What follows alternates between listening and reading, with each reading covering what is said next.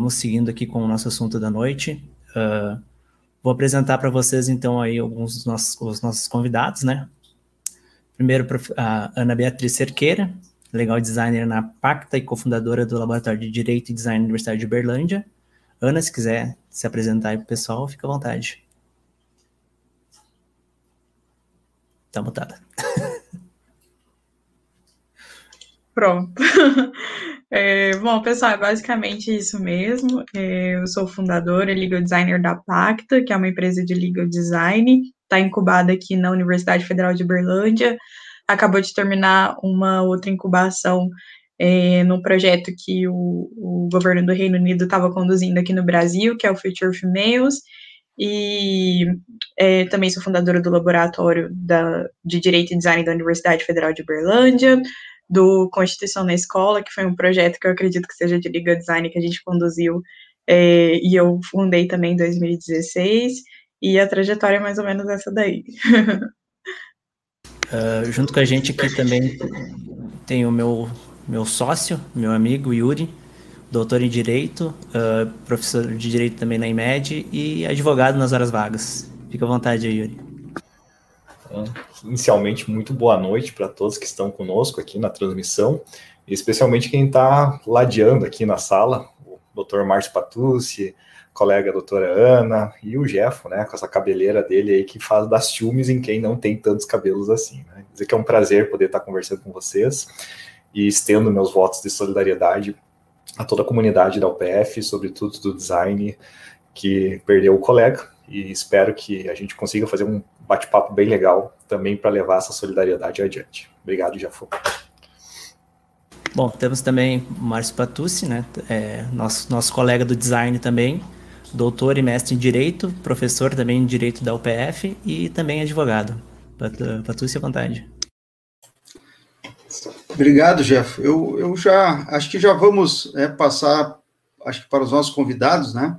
mas mais uma vez agradecendo a oportunidade de poder contribuir é, com esse tema que, como já foi dito, né, bastante inovador, não só para os operadores do direito, mas também um bom campo aí profissional para os designs gráficos. Então, é, é uma, é uma, é uma ação múltipla aí, né, de múltiplas mãos aí que pode resultar, com certeza, aí em, em bons, bons frutos, né, para o mercado de trabalho.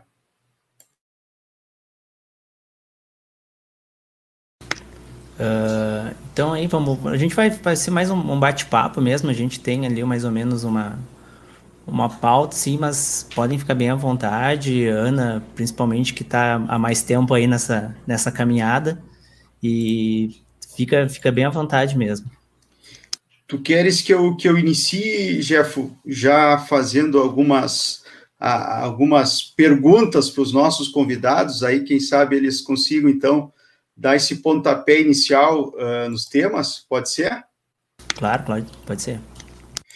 Então, eu, eu já deixaria aqui de, de, de imediato aqui, né, uma, a nossa primeira pergunta, até para que as pessoas que estão nos acompanhando, principalmente os alunos, os, os meus colegas aqui do design gráfico também, uh, alunos uh, e certamente profissionais né, do direito, é, o que, que, seria exatamente, ou seja, qual é a origem, a fonte que nós temos, né, é, dessa inovação do legal design e também do visual law, que os nossos convidados pudessem, então, fazer essa apresentação para que a gente tenha é, um mínimo contato, né, é, desses dois segmentos aí.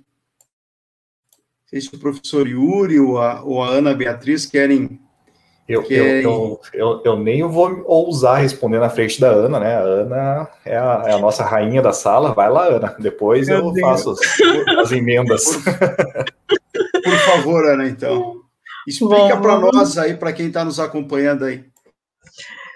Bom, vamos lá, gente. Vou dar o pontapé aqui também, mas numa posição bem de aprendiz também. Eu estou lendo um livro muito interessante, que eu estava muito interessada nele, e aí acabei é, conseguindo acesso, que é um livro que chama Law and Visual, ele só tem em inglês.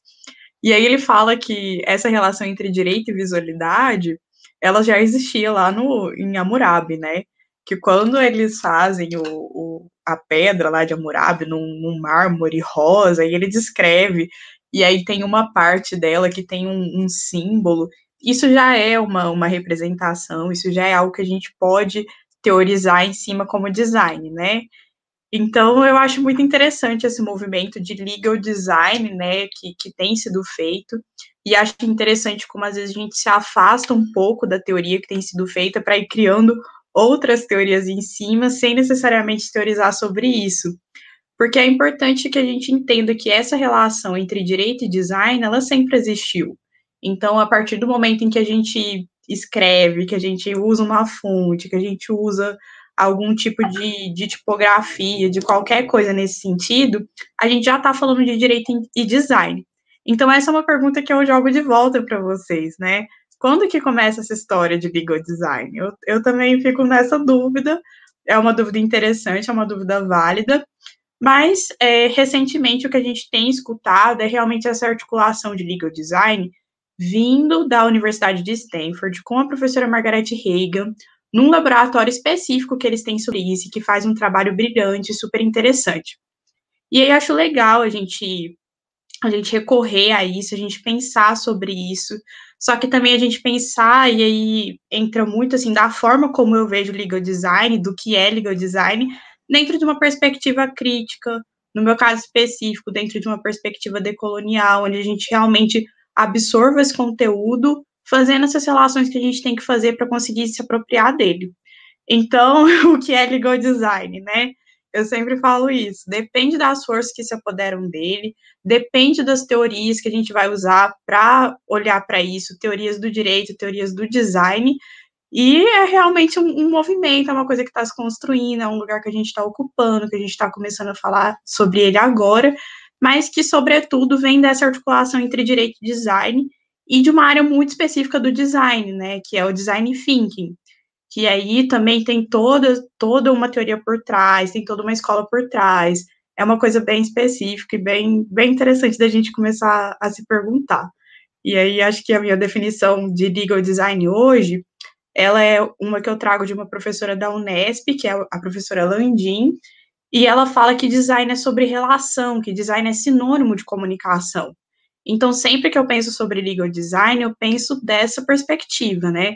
Que design não é sobre a gente criar relações, mas sobre a gente visualizar as relações que existem. E aí, isso dentro do direito é bem interessante, né? Porque aí eu olho para um contrato e penso que relação que isso está gerando, com quem, onde, por quê. E a partir disso, a gente utiliza métodos do design, teorias do design, ferramentas do design, para a gente conseguir moldar essas relações. Mas para mim é basicamente isso. até, até meio que respondendo ali que tu falou, devolvo a pergunta para vocês, né? Uh, quando a gente, no primeiro semestre da faculdade, ali, quando, quando a gente também é perguntado o que, que é design, né? E, e ali a gente vê, né, que design é, é muito mais que, o, que a parte que tu, tu tá expressando, né, a, a, a figura em si, né? Quando a gente fala de design, a gente fala que é solucionar problemas, basicamente que não é simplesmente fazer algo estético, é fazer algo que o usuário consiga, consiga uh, entender, compreender. Não é simplesmente chegar e, e, fazer algo, é solucionar um problema e agregar valor àquilo ali, né?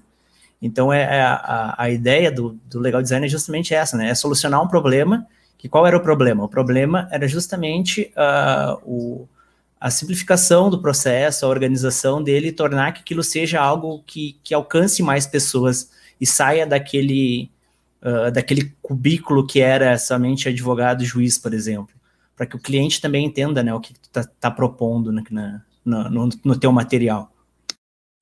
Vou só fazer uma última coisa antes do professor Yuri, aí às vezes ele pode até responder uma pergunta que eu vi na internet, um, um legal designer falando assim, que todo advogado é um designer.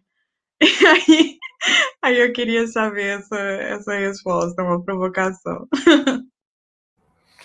Obrigado, Ana. Obrigado por cutucar aí com a vara curta, né? Uh, sabe que, como disse o Jeff, né, eu sou advogado só nas horas vagas, né? Minha, minha profissão é, é ser professor. De qualquer forma, uh, isso que a Ana fala é muito interessante, né? Quando ela diz assim, ah, o que é legal design? Depende das forças que estão se apropriando disso, ou depende é, da perspectiva que você está olhando, né? Porque a gente sabe que tem uma resistência uh, que nem é velada, é uma resistência bastante expressa de grandes autores do direito em relação ao legal design, mas sobretudo a questão do visual law, que entendem que isso é uma forma de menosprezo, que é uma forma de não respeitar o direito ou algo nesse sentido. Mas aí também, como disse a Ana, né, parte muito dessa premissa de eu achar, talvez equivocadamente ou de forma bastante rasa, que seria eu simplesmente colocar uma figurinha aqui, uma corzinha ali, fazer um botãozinho mágico na, na petição, né, para que se torne mais colorido ou mais bonito, né. Então, quando a Ana diz que legal design ele depende dessa, dessa perspectiva que você olha, uh, é muito verdade.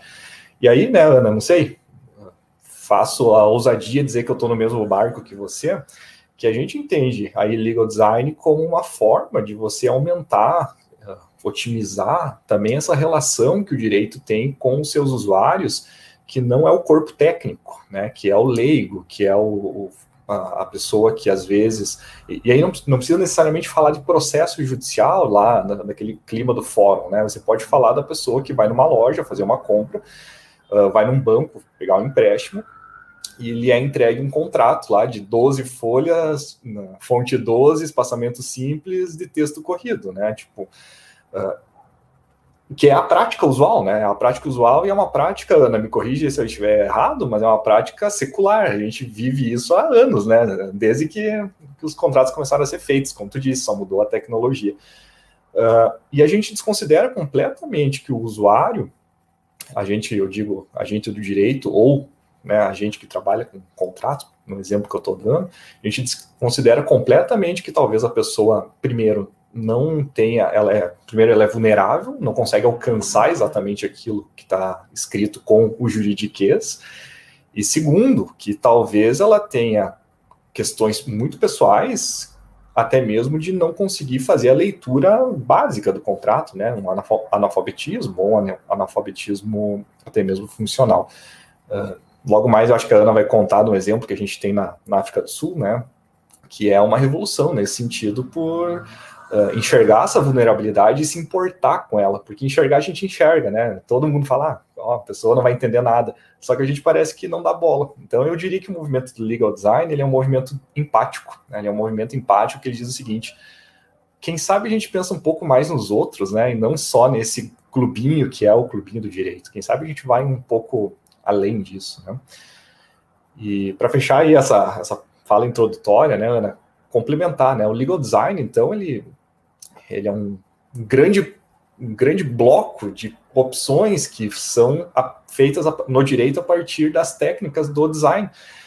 E aí, dentro delas, imagino que o, o Márcio logo mais vai nos questionar isso, né? Lá no final da corrente, a gente vai ter essa ideia de visual law, que seria uh, pegar não só o design da informação, mas também entregar esse aspecto mais, mais visual, né? Que seria Aí sim, a parte final, depois de toda uma construção que foi feita, uma construção pensada no usuário, uma construção empática, uma construção que, acima de tudo, respeita o design, né? Que, que não vê o design como simplesmente o Jeff sempre brinca, né? Como fazer desenho, né, Jeff? Não é simplesmente fazer um desenho de 12 horas, ah, senta aí fazer um desenho, né?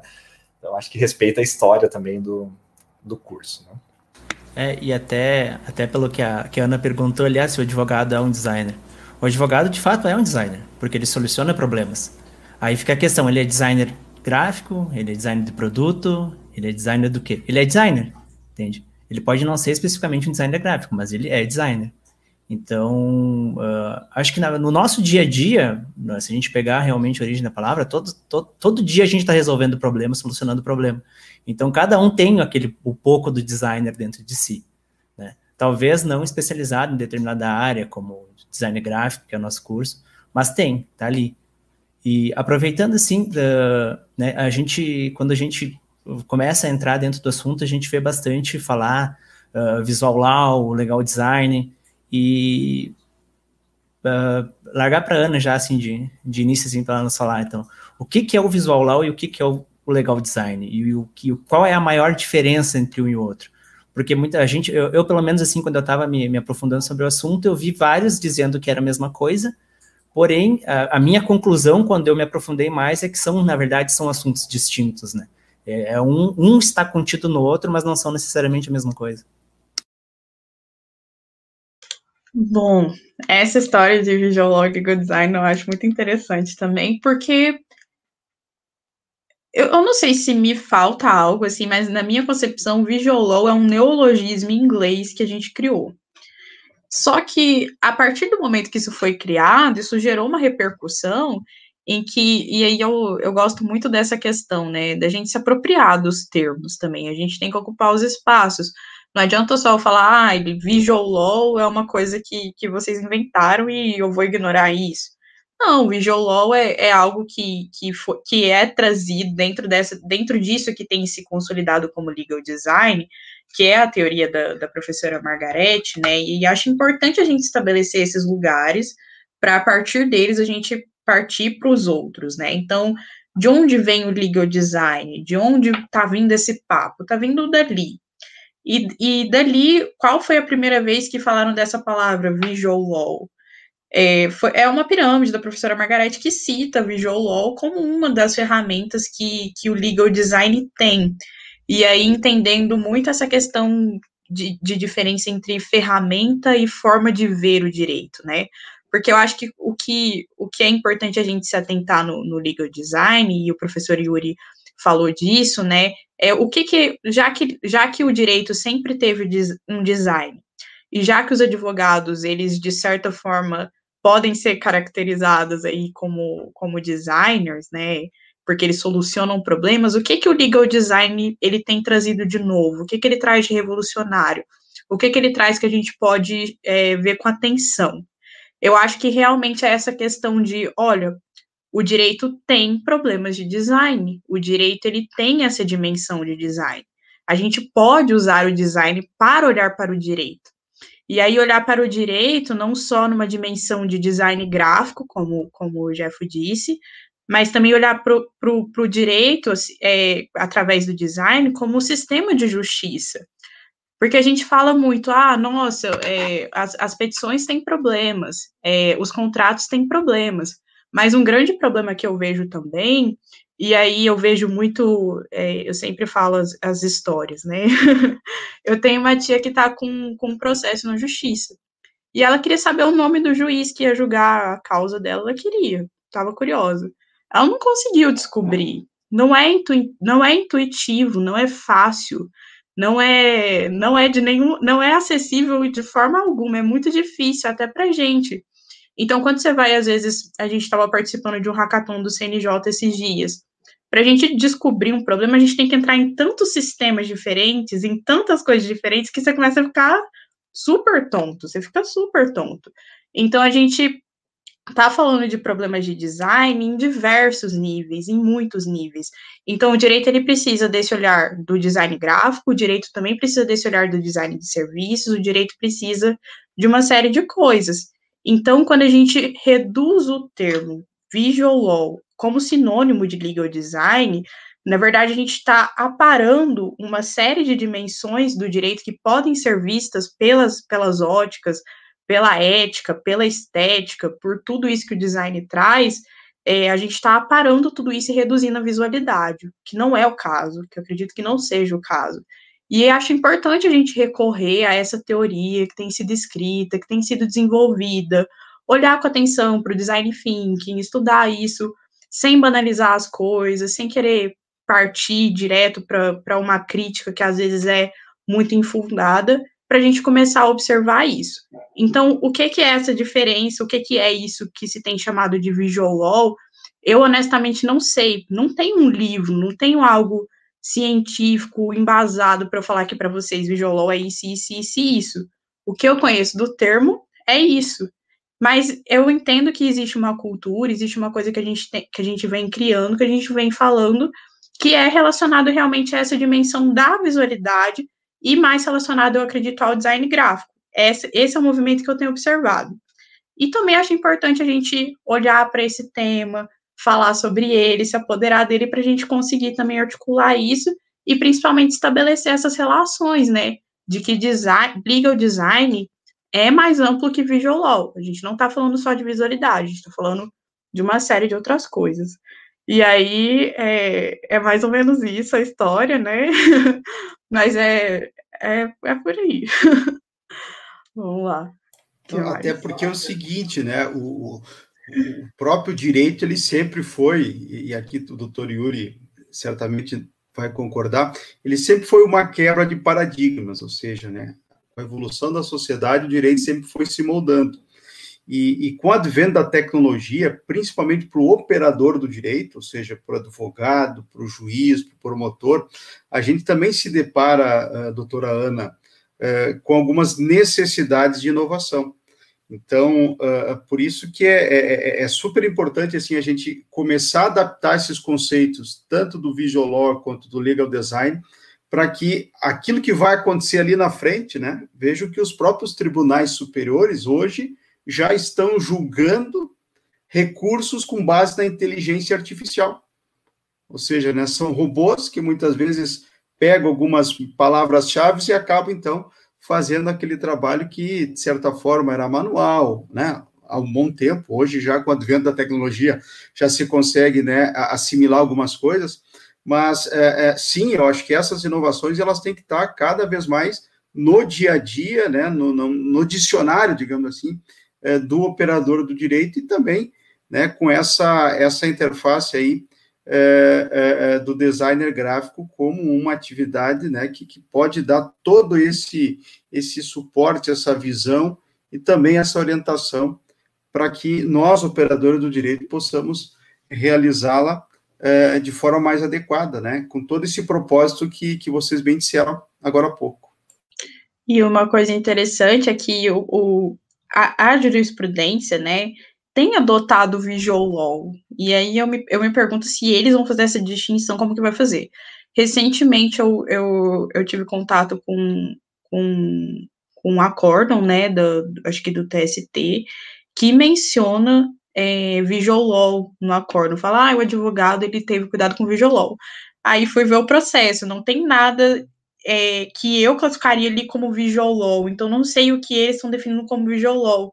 E é interessante, né, a gente pensar que, que é também, dentro do direito, sempre tem esse trabalho da jurisprudência, né, então o CNJ, ele, quando ele vai falar de, de, de, de acessibilidade, não sei o que, ele usa visual law.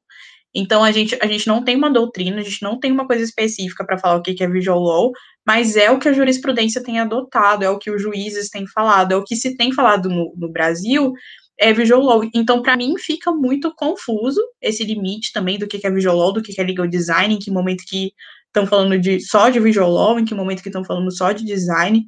Eu acho que tem um pouco também da, da facilidade, porque visual law é mais tragável do que legal design, eu acho, que é uma coisa mais próxima.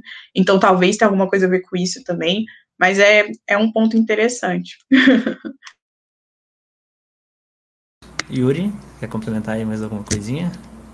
Acho que é, é, é, importante notar, né, a partir do que o, Márcio nos trouxe, né, o direito, ele ele está sempre buscando inovar, só que é uma inovação que está sempre correndo atrás da máquina também, né, Márcio, porque é, se a gente puder ser conservador e não mudar o que está bonitinho ali, a gente não vai mudar, né? A gente quer do direito. Se está funcionando, está funcionando.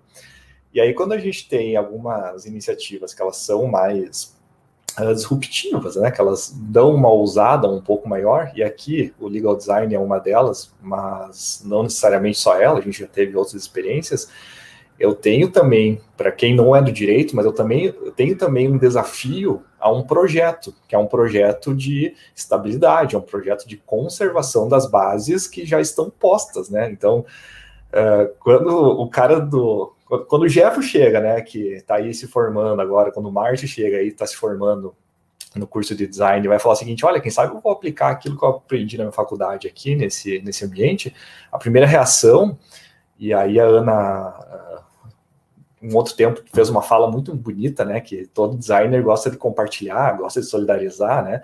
E no direito a gente é um pouco mais conservador nesse sentido. Então, se o Jeff o Márcio um dia chegar e falar, vamos aplicar isso aqui, talvez no primeiro momento não seja, nossa, que bacana, até onde isso chega? Talvez a resposta chega, que seja é o que, que esse cara está inventando, né? Por que, que ele está fazendo isso? Por que, que ele mudou, né? Por que, que ele não está mais usando Times New Roman, né? Que ele está usando Comic Sans agora? O que, que ele está que que ele tá fazendo, né?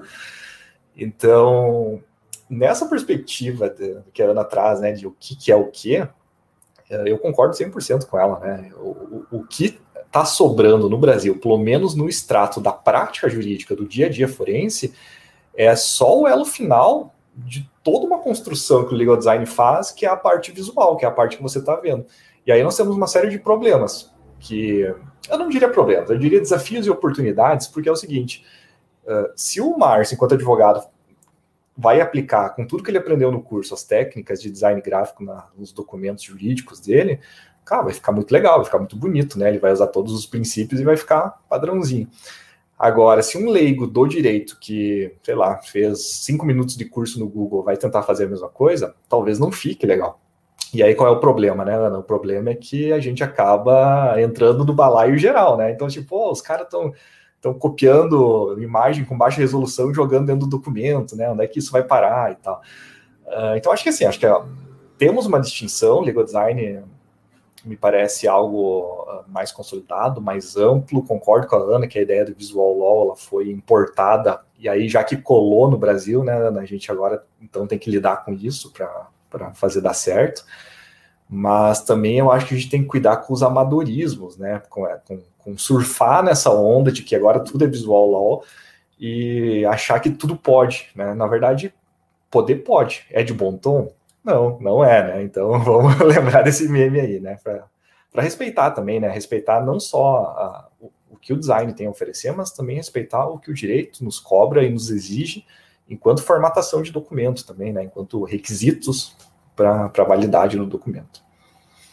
Agora, agora puxando um pouquinho do, pro, pro lado mais do design, né? Uh, justamente por ser justamente esse bate-papo voltado para o curso mais especificamente de design gráfico, né? Uh, os, os, quais os recursos, assim, quais os principais recursos, assim, que, que é utilizado na questão mesmo de, de design mesmo, porque uh, como a gente uh, já vê normalmente, né, como a própria Ana citou, o Yuri também, o Marcos também, né, é aquele texto corrido, aquela coisa padrão, e, e a, a, intenção do, do visual é justamente essa, né, sair desse padrão. E como que sai desse padrão? Uh, essa aqui eu vou deixar para o Yuri começar, porque ontem, quando nós estávamos conversando mais ou menos da pauta, ele disse que ele sabia responder todas as perguntas da, da prova, né, então vamos ver se ele realmente estudou. E, e, aí que tá, né? Essa pergunta ela é, ela é marota, né? Ela é marota por quê? Porque se, se o nosso cliente, e aí aquela coisa, né, Ana? cliente não necessariamente é o usuário, né? O cliente é o cara que vai chegar no teu escritório e vai falar, eu preciso de tal coisa para entregar em tal lugar. Talvez não seja o usuário que vai lidar com o documento. Então essa pergunta é marota por quê? Ela é marota porque é um grande depende, né? depende do que, que ele quer. Uh, lá na Visual Just, a gente foi procurado esses dias, e o Jeff não vai me deixar mentir sozinho, por uma empresa que ela quer reformular todos os contratos dela. Então ela quer que, primeiro, a parte estética mude completamente, seguindo, obviamente, a identidade visual, mas segundo e mais importante, que é isso que eles querem, eles querem uma revisão de linguagem. Eles querem que o contrato não tenha uma comunicação violenta, que ele tenha uma comunicação que seja agradável, acolhedora, que é para o cliente olhar, para o cliente deles, no caso, né, o usuário, olhar e falar o seguinte: ok, concordo com isso que tá, entendi, concordo, né? Me sinto bem lendo isso. Uh, e aí, Jeff, talvez não seja tanto um apelo visual, né? De utilizar instrumentos de visualidade, talvez seja muito mais de usar de técnicas de comunicação não violenta que a mediação tão bem nos ensina. Agora. Vou ter que interromper, então, Yuri. Vai. Eu tenho um, um grande amigo, o Marcos, poeta, e eu falei para ele, Marcos, tô com um problema, tô com um problema, porque eu sei uma coisa, mas eu não consigo justificar ela e você vai saber. Falei para ele, Marcos, eu preciso de um teórico que fale que a visualidade não se gera somente através da, da, das palavras, da, das imagens, que a visualidade também é gerada pelas palavras. Aí ele falou: ah, não, tranquilo, esse é o Rancière. Aí me mandou o texto, e, e, esse texto ele embasa muito bem isso que você está falando, assim, né? Que na verdade, quando, quando a gente está falando, a gente está gerando imagem, a gente está gerando tudo isso. Então, a, essa, essa visualidade que a gente tanto procura, essa impressão, ela também gera através da palavra, né? Ela também gera através da narrativa, ela também entra dentro de storytelling. Por isso que não adianta só a gente fazer uma petição muito bonita e desorganizada tudo isso vai entrar dentro dessa, dentro dessa dimensão, né? Tive que interromper. É, até aproveitando também, né, esses tempos a gente enfrentou um problema desse, né, Yuri, que foi daquele fluxograma todo que a gente teve que decifrar 1.500 informações, justamente porque a gente não nem trabalhou basicamente com imagens naquele projeto. A gente trabalhou com as palavras, só que esquematizando. Então, tipo, não é só imagens, é a forma que tu expressa também a palavra, ela não deixa de ser design. Ela, porque, tipo, no, no, curso a gente vê, por exemplo, a gente vê uh, como melhor deixar organizada uma revista, por exemplo. Não é só imagens, tem muito texto. Então, é, é um dos recursos também que é utilizado, né? E, foi bacana. Uh, lembrei agora, né, Ana, do contrato aquele da Renner, né, que abre dizendo: Oi, como vai você, né? Tudo bem? Como é que você está, né? Então é para evocar esse sentimento de pertencimento, esse sentimento de, de acolhida, né? Então, sim, uh, não só as imagens têm poder, mas como também as emoções que elas nos trazem. Né? Mas, Jeff, retomando, né? E aí, então, quando eu estou num, num outro ambiente que talvez o cliente nos procura dizendo o seguinte Olha, minha ideia é o quê? É deixar meu documento mais bonito. Eu não, tô nem aí se as palavras continuam difíceis, eu quero deixar o documento mais bonito, eu quero deixar, sei lá, colocar aqui um ícone bonitão para chamar a atenção do juiz, né? Alguma coisa nesse sentido. Aí é, é, outra pegada, né? A gente vai trabalhar também com, com posicionamento estratégico, né? De de trabalhar com contraste, trabalhar com as formas. Então, sim, a gente vai fazer tudo isso, mas aí a pegada é uma pegada muito mais visual que não se importa tanto em alterar o conteúdo, ela altera muito mais a, a, a estética, né, de um modo direto. E aí, me parece, né, Ana, depois queria te ouvir também, que tem se reduzido todo o movimento de legal design e também de visual law a esse momento final que é, ah, vou colocar um ícone na petição, vou colocar uma corzinha aqui no, no contrato para ele ficar bonitinho, né, esteticamente falando. E aí a gente tem alguns instrumentos que, que o pessoal tem utilizado na, no dia a dia do fórum, no dia a dia dos advogados, que seriam, por exemplo, os ícones, né, usar uh, grifos, fazer pull quotes, fazer citações mais, mais bonitinhas, que não só aquele recuo que a gente aprende na, no colégio ainda, né, fluxogramas, infográficos, linhas do tempo, a própria questão de, de storytelling, às vezes, dentro de HQs, dentro de, de historinhas, e também toda a parte aí, aliando a tecnologia, toda a parte de narrativa a partir de vídeos que você sobe no YouTube, faz através do link ou do QR Code.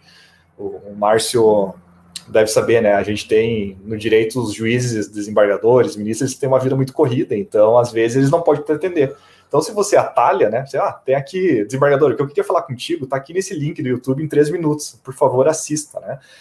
Talvez colhe, né? Talvez não colhe. Aí é estratégia de, de dia a dia mesmo, né? Mas, Jeff, tentando ser o mais objetivo possível, né, o que, que a gente tem visto? É isso: fluxograma, infográfico, linha do tempo, ícones, storytelling isso lá no elo final da corrente, né? Tudo que está por trás disso, que é o trabalho de construção, e, e olhar para e falar o seguinte, cara, essa, toda essa narrativa aqui de três páginas, talvez ela caiba melhor numa timeline de meia folha, uh, isso ninguém vê, né? e aí isso ninguém enxerga, só enxerga o extrato final, né? Até porque é o seguinte, só fazer uma, uma complementação à fala do Dr. Yuri, é, é que o, o, com o advento da própria tecnologia é, do, dos operadores do direito, né, o processo eletrônico, então, muitas petições que estão sendo realizadas, elas caminham para esse sentido, ou seja, né, por uma informação mais rápida, mais adequada. Vai lembrar que nós temos mais de 80 milhões de processos tramitantes no Brasil. Pense, 80 milhões. Aqui em Passo Fundo, a gente tem aqui a, a, a vara da Justiça Estadual, são mais de 100 mil processos. Então, você imagina 100 mil processos, né, eles tendo que ser analisados, né, com, com toda a expertise. Então, é, essa facilidade que, que, que, que está sendo proposta aqui, com certeza ela vai ajudar para que o operador, né, no caso, quem tiver que decidir, quem tiver que fazer análise, as partes que tiverem que fazer, obviamente, né, uma, uma, uma, uma avaliação, uma contestação, elas consigam ter uma informação muito mais célere, né? Porque a, aquela época das petições, que eram consideradas petições é, tijolão, né, ou seja, né, que eram um, um, um copia e cola de muitas jurisprudências, muitas doutrinas, e que aquilo muitas vezes acabavam né, é, criando uma, uma robustez na petição, mas que o, o, o, o que se queria mesmo se re, poderia se resumir meia folha ou, ou em uma lauda, né?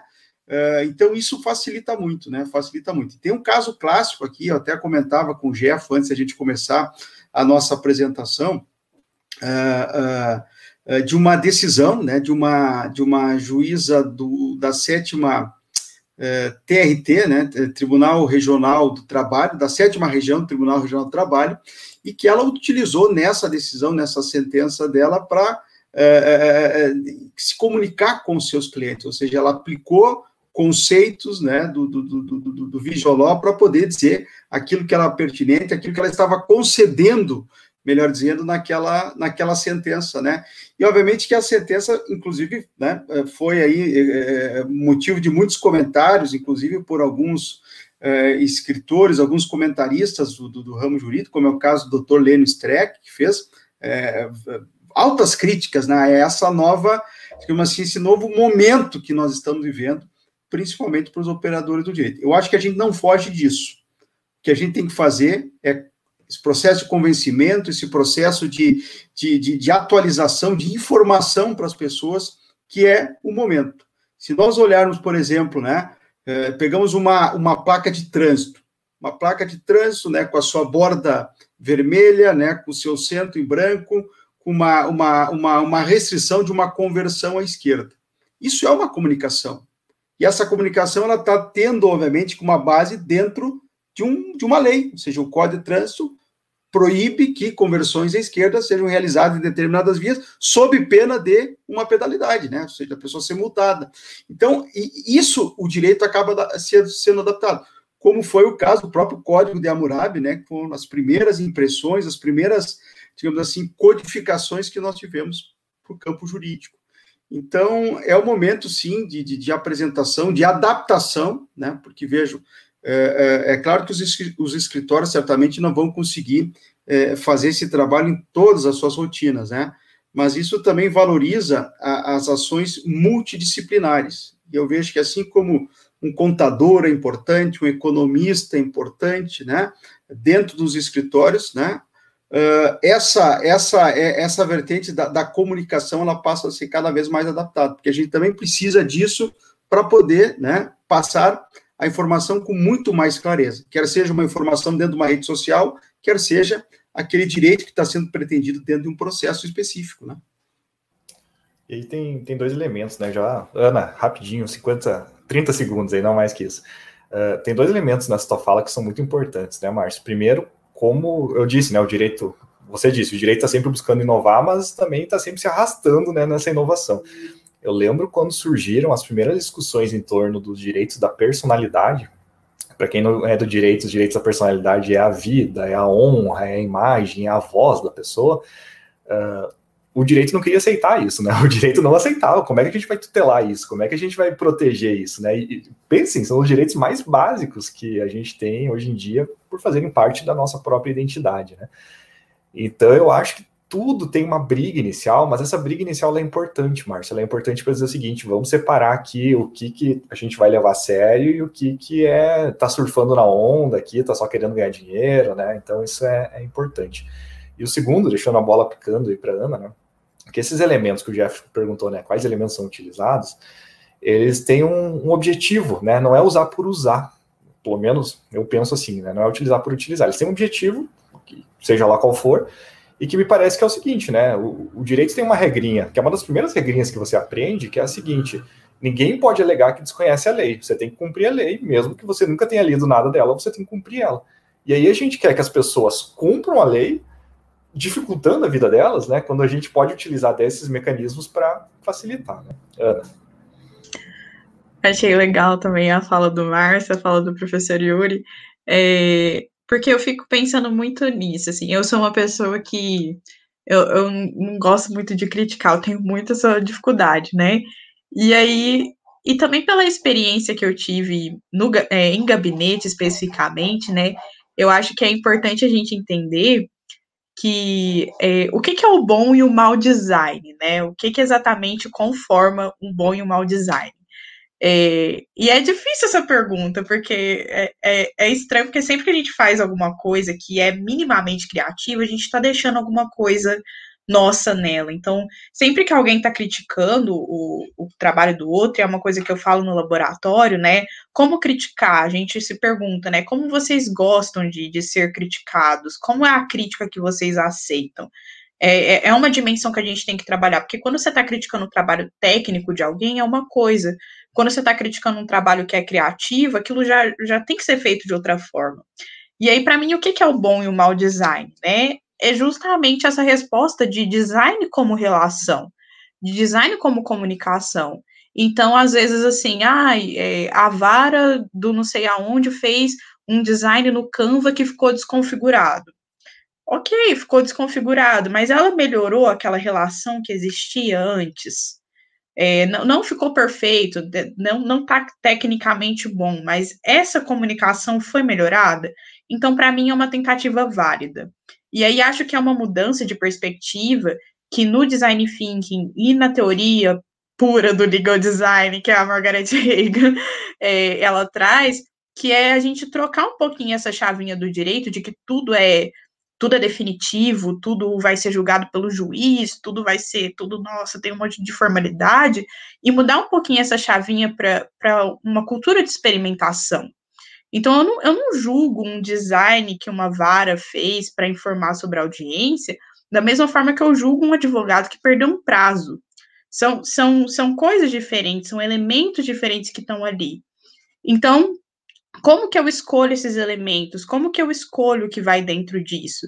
É pautado realmente nessa relação que eu quero gerar, que eu quero modificar, que eu quero alterar, que eu quero gerar. Então, ah, eu vou colocar um, um, uma timeline aqui. Por quê? O que que, o que está de trás disso? O que que você quer gerar com isso? E aí a gente começa a entrar num mundo que é muito amplo. Então, esses dias, é, um advogado me procurou para fazer é, um, um manual. É, quando o pessoal compra casa de condomínio, a casa vem com um manual, e esse manual ele tem implicações jurídicas, né? Então, ah, você tem que trocar o piso a cada 50 anos, e se você não troca, você perde a garantia do condomínio de tal coisa. Então, ele queria fazer isso. Qual é a melhor forma de você explicar para alguém o que, que é um pé direito alto do que uma foto? Então, começa a inserir fotografia dentro do direito, né? Ah, e o que que é? Uma advogada me procurou e ela é advogada de pessoas com deficiência. Ué, então vamos colocar um contrato em áudio. E aí, como que a gente gera essa vinculação jurídica? A gente cadastra isso na blockchain. A gente cadastra esse áudio na blockchain. E aí já é uma articulação jurídica que a gente tem que fazer, porque se a gente coloca só o áudio lá, às vezes não vai ter tanta vinculação. E aí a gente já começa a entender por que, que tem a dimensão tech, direito e, e agora esqueci a outra, e design dentro do conceito de legal design, porque é uma coisa que vai se relacionando e que vai se, se embolando, assim, né? E é um mundo que realmente depende muito, é muito amplo, dá para inserir muita coisa, dá para ser criativo, e isso é um alívio para quem é criativo, né? E, e, cabe de tudo aí. Eu acredito que seja algo muito, muito amplo mesmo. É, a gente começa a falar, por exemplo, de, de heurística dentro do direito. Heurística é conceito de UI, é coisa que a gente falava em computação, então a gente começa a trazer para cá e a, a, visualizar o direito dessa forma, né?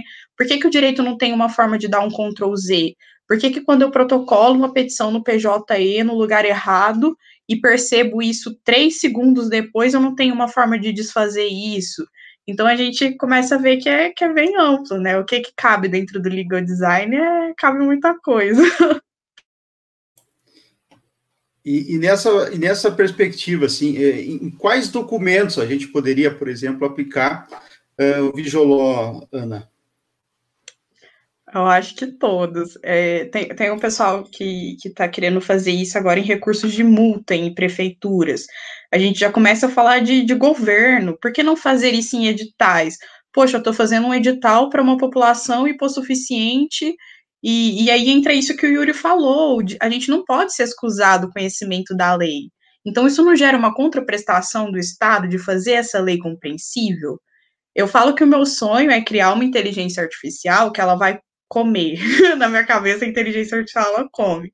Ela vai comer um monte de livro de autoajuda e um monte de livro jurídico. E aí ela vai começar a posicionar palavras dentro de uma matriz e vai falar: olha, essa palavra aqui é excludente, você não pode usar ela. Por que que, por que, que em 2021 eu tô pegando contrato imobiliário, e aí é, eu gosto de imobiliária, né?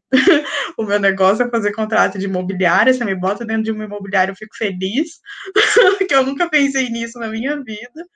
Mas por que que eu tenho que, em 2021, colocar glossário em contrato imobiliário do que, que é evicção?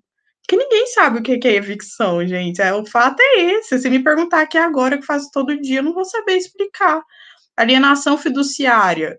Isso não é um conceito simples para você jogar numa pessoa no momento que ela está assinando um contrato e colocar ali esses conceitos relacionados a, a, a, juros, correção monetária, isso são coisas complexas que não, não podem ser, é, elas têm que ser deglutidas antes de serem explicadas, né? Mas aí entra, entra todas essas questões do, do porquê assim, né? E é isso que eu acho que o legal design incomoda, porque ele está indo numa, numa questão que é muito profunda do direito. Porque o que sustenta o direito, e aí é, é o Guiné, Guinéry, que eu nunca sei falar o nome dele, que fala isso, né? Que essas linguagens, a comunicação, ela tem várias funções. E uma dessas funções é realmente criar esses locos, criar esses lugares em que as pessoas falam coisas que as outras pessoas não sabem. Então, uma das funções do direito é justamente falar coisas que as pessoas não entendem. Só que aí o, o e aí é bela falar que o professor Yuri começou isso, né? Que é justamente isso. O legal design ele, ele, ele espeta nisso. Ele fala: olha, a gente tem uma obrigação de empatia.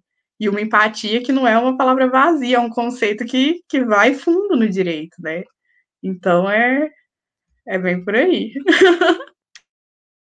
é, e, e, muitas vezes, que nem, tipo, uh, uh, até meio que situando assim, porque como, tipo, eu falei, né, é o, é o curso de design gráfico, né, e muitas vezes uh, quando se fala do, do, design dentro do direito, se pensa somente no processo, né, que nem tu falou, contrato imobiliário, o que nem o Yuri citou, a questão da, da Renner, então, tipo, é, são, é, é muito mais amplo do que a gente imagina, não é, não é só focado na, no, no, processo em si, sabe, na, na, que pode ser aplicado, que tem uma validade jurídica, né? Não é, não é somente aquele, aquele mundo fechado, é, é, é bem amplo. Tanto que tu falou, é, é, complicado falar qual recurso eu vou utilizar. Justamente por isso, porque tu não sabe, é, tem que muito analisar aonde tu tá fazendo essa, essa aplicação, né? Porque, tipo, não é todo o processo que tu vai conseguir utilizar, não é toda a petição que tu vai conseguir utilizar, não é todo o contrato que tu vai conseguir utilizar.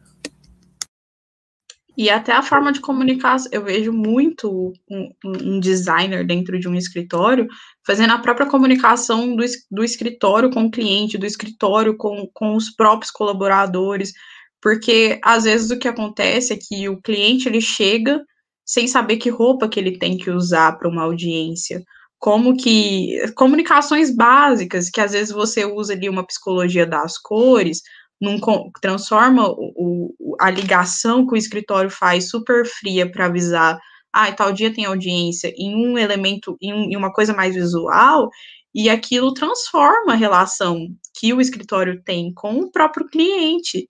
Então, é, você coloca um designer dentro de um escritório de advocacia, aquele escritório muda. Não tem, não tem mais jeito. Você coloca uma pessoa pensando em comunicação visual, acabou, não tem mais volta, muda tudo. E em coisas que às vezes são muito pequenas. Porque o que, o que o direito conhecia de design gráfico era justamente isso: tamanho de fonte, espaçamento, Times New Roman, no máximo ali uma BNT e um cartãozinho de visita. E agora o direito está descobrindo. E a marca da água no fundo. Não pode faltar a marca, a marca da água. É, é verdade. o advogado que era mais bonzinho botava uns negritos pra gente lá, os estagiários do gabinete, encontrar as informações lá no meio, né? Porque é isso que ele ah, timbre, Algum timbre colorido, assim, da marca do escritório, no rodapé da, da folha, né? Agora eles estão descobrindo que design é, é o universo. E as aberrações estão vindo também, gente. Não é só alegria, não. O, o, o professor Daniel escreveu agora há pouco aqui no chat, né, que o, o, o, o, o, legal design é o inimigo do juridiquês, né? Realmente, a gente tem que começar a, a, a apontar isso e quebrar esses paradigmas, realmente, para essa informação ela se tornar muito mais é, fácil, né, de compreensão. é, eu estava lembrando agora, é, se a gente vai no supermercado, né, ou, ou em alguma agência bancária, a gente vê uma placa, né, uma, uma pessoazinha com uma bengalinha, um cadeirante ou uma, uma um, um elemento, uma, uma senhora grávida, uma mulher grávida, né? Aquilo é uma representação da lei, ou seja, né, a gente tem uma lei que define algumas prioridades e que por aqueles elementos, aquelas figuras, elas acabam sendo muito mais fáceis de compreensão. Imagina se a gente tivesse uma placa escrita, né, conforme lei tal, artigo tal, né, é, é, é, permitido o acesso, né? Aí aquela letra miúda a pessoa já tem dificuldade de enxergar, não consegue. Então, esses elementos eles são fundamentais. E como eu disse antes, eu acho que está é, é, é, caindo de maduro assim para a gente conseguir convencer cada vez mais da importância é, de, dessa comunicação para melhorar esses serviços. É, e até, tipo, eu, por exemplo, sou uma pessoa que, até aproveitando o gancho do mercado, sou uma pessoa que vai no mercado e muitas vezes opto pelo produto que tem a, a embalagem mais bonita. Esses dias, por exemplo, eu comprei um chocolate e fiquei, meu Deus do céu, que chocolate lindo, que, que, que embalagem linda, e, e, peguei ele. E o produto realmente era muito bom. E, e, acho que também, tipo, é, eu, pelo menos como, como designer gráfico, eu acho que a questão de tu fazer a aplicação do legal design dentro de um processo, dentro de um contrato, para mim passa também que aquela pessoa que elaborou aquele documento, ela tá preocupada com o teu material porque ela, ela, tipo, ela dispôs de um tempo a mais para que tornar que aquilo fosse visível para ti, entende? Que aquilo fosse é, compreensível para ti. Então não é somente o âmbito estético. Assim, pô, ele se preocupou que eu estou entendendo o que, que ele está querendo uh, fazer por mim, porque na verdade o advogado está fazendo pelo cliente dele. Então, uh, se eu estou me preocupando com o meu cliente em ter aquilo compreensível, Cara, eu sinceramente, pô, não tem porquê, por exemplo, pô, por que, que eu vou trocar de advogado se aquele ali eu vi que ele se preocupa com o meu com o meu problema, em solucionar o meu problema, em ser designer para mim. E aí eu me pergunto como que os juízes vão começar a, a, valorar isso, porque como que eu julgo uma empresa que tem um, um, uma política de privacidade que não tem preocupação nenhuma, da mesma forma que uma que, que tem uma preocupação com aquilo. E aí a gente entra nesse, nesse, nesse rolo de legal design, que é a precificação. Qual que é o valor que isso tem, né? Que valor que eu gero quando eu estou fazendo um trabalho desse? Porque eu estou fazendo um trabalho estético que está gerando uma consequência na, na ética das coisas. Eu não estou alterando só a, a, forma das coisas, eu estou alterando um processo comunicativo, eu estou alterando toda uma. Às vezes, eu estou inserindo uma dimensão de transparência numa empresa que ela não tinha antes. Então, como que o consumidor vai começar a lidar com isso? Qual que é o valor real que o legal design gera, que a aplicação correta e, e bem feita de uma visual law gera? Quando a gente está falando de tom de voz de marca, por que, que as marcas se preocupam com isso hoje? E aí eu começo a ver que o legal design é uma tendência sem volta. Eu não tenho como retornar disso. Quando eu vou numa imobiliária, eu tenho um contrato que me explica o que é evicção, como que eu vou na outra e não está me explicando? É, é um movimento sem volta, não tem retorno. é um investimento que a Visual, a Visual Jus e a Pacta tá fazendo na baixa e só vai para cima, não tem não tem volta. Deixa eu aproveitar aqui é, o momento, então agora quero quero ouvir de repente o, até o mesmo Jeff, Ana, aonde que o design, o profissional do design, ele pode se encaixar uh, nessa, nesse novo momento aí uh, do Visual Onde que ele pode, então, definir a sua pauta, a sua rotina de trabalho no Visual Uh, bom, como eu vi que a Ana fez uma pausa dramática, eu vou tomar a palavra. O meu trabalho de conclusão do, do curso, ele está sendo voltado justamente nessa questão, né? De aonde, aonde nós, como designers, podemos se encaixar dentro dessa história toda. Uh, e uh, o, o, Yuri, assim, como a gente tem a, a, empresa junto, a gente acaba tendo uma troca bem frequente de, justamente dessas informações, de onde eu me encaixo nesse assunto. Uh, eu me encaixo, por exemplo, uh, na aplicação em si da, da, da, das ferramentas, né? Ah, essa cor aqui vai passar qual informação? Essa cor aqui vai passar vai passar segurança, essa cor vai passar que é algo que não precisa ser tão relevante, tu pega um tom um pouquinho mais, uh, que, que tem menos exposição que outra cor, uh, os ícones, por exemplo, tipo, pega um exemplo bem simples, um, um dissídio. Pô, o dissídio, por exemplo, da, da, da, da, área que eu trabalho, né, fora de, da, da, da Visual Jus, que é na área de seguro, por exemplo, tem, tem coisas lá dentro do dissídio que muita gente nem sabe que tem. Porque é aquele texto corrido. Talvez se estivesse botando, botando um ícone ali, por exemplo, tem, um, tem, um, tem um, um uma cláusula que fala que o, que o estudante pode tirar um dia de folga em dia de prova. Isso ninguém sabe lá dentro da empresa, por exemplo. Talvez se tivesse um ícone, um livro ali, por exemplo, a pessoa ia, ia ligar as, as informações, entende? Então, acho que, tipo, aí é uma coisa que, que, que é justamente onde a gente entra, sabe? De a gente uh, conseguir uh, uh, demonstrar onde que aqueles ícones podem ser utilizados e da forma correta que pode ser utilizado. Que nem o Yuri falou antes, tu pode fazer da forma que tu quiser, entende? Mas aquilo ali vai, vai, vai ser de bom tom, né? Essa é a questão, né? Mas o, o Jefo, Desculpa te, te interromper aí. É... Eu só fiquei imaginando, eu só fiquei imaginando nesse exemplo que ele falou como que seria o ícone né, do estudante é, ter o direito a faltar uma aula por causa de uma prova, né? Nós temos que bolar alguma coisa aí, já. Não, é extremamente simples. No momento que tu tá, se tu vai pegar toda todo o dissídio, por exemplo, tem uma cláusula que fala sobre vale alimentação, é simples, tu pode botar um prato, alguma coisa assim, simples, sabe? Tu não, tu não precisa fazer algo uh, complexo. É um negócio que vai ligar totalmente o assunto. Aí vale alimentação, um prato, ponto sobre o, a licença maternidade, o, o, ícone que todo mundo conhece que foi citado agora há pouco do supermercado, entende? São coisas que tu consegue fazer de uma forma simples. Não é porque a gente está falando de designer que a gente está falando que tu vai fazer uma ilustração, que tu vai fazer um, uma história em quadrinho só para dizer que a pessoa pode tirar um dia de folga, entende? Então, Ou às vezes, é, às vezes até menos, né? Uma tabela é? com direitos, deveres. É, às vezes é, às vezes é simples dessa forma, nesse nível.